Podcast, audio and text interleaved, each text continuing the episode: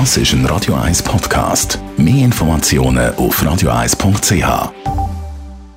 Der Radio 1 Beziehungstyp mit der Paartherapeutin Danja Schifftan. Präsentiert von Paarship, die Schweizer Online-Partneragentur. Paarship.ch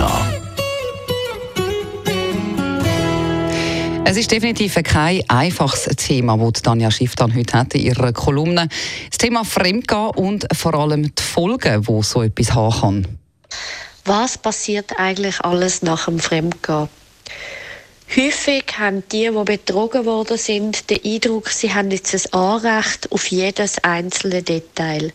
Dass der Partner es so lange muss anheben und alles offenbaren, bis der, der betrogen wurde, sozusagen genug hat. Dem ist nicht so. Nach wie vor hat jeder ein Recht auf Privatsphäre.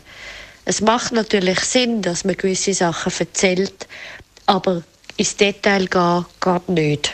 Das hilft auch dem, der betrogen ist, schlussendlich nämlich nicht. Weil dem geht sowieso das Kopfkino ab und dann hebt er sich immer nur an noch mehr und noch mehr Detail. Andersrum hat der, der betrogen hat, immer wieder das Gefühl, so nach dem Motto, jetzt lange es aber. Jetzt will ich nicht immer noch hören, was ich Schlimmes gemacht habe. Auch das geht nicht.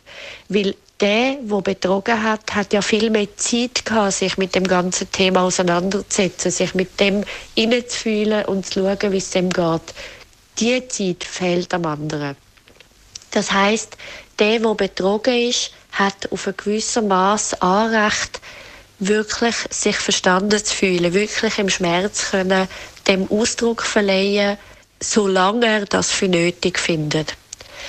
Die Kehrseite ist natürlich, dass es manchmal als Waffe eingesetzt wird. Dass immer wieder in schwierigen Situationen dann entweder die Details führen kommen oder überhaupt den, sozusagen den Vorwurf. Auch dort muss man irgendwann nach einer gewissen Zeit eine Balance finden, dass man entweder sich dann trennt oder wieder quasi die Beziehung kann auf eine gewisse Art neu starten und von neuem anfangen. Also so und anders ist Fremdgehen eine Herausforderung, aber es kann eben auch eine riesige Chance sein, sich als Paar total neu zu begegnen.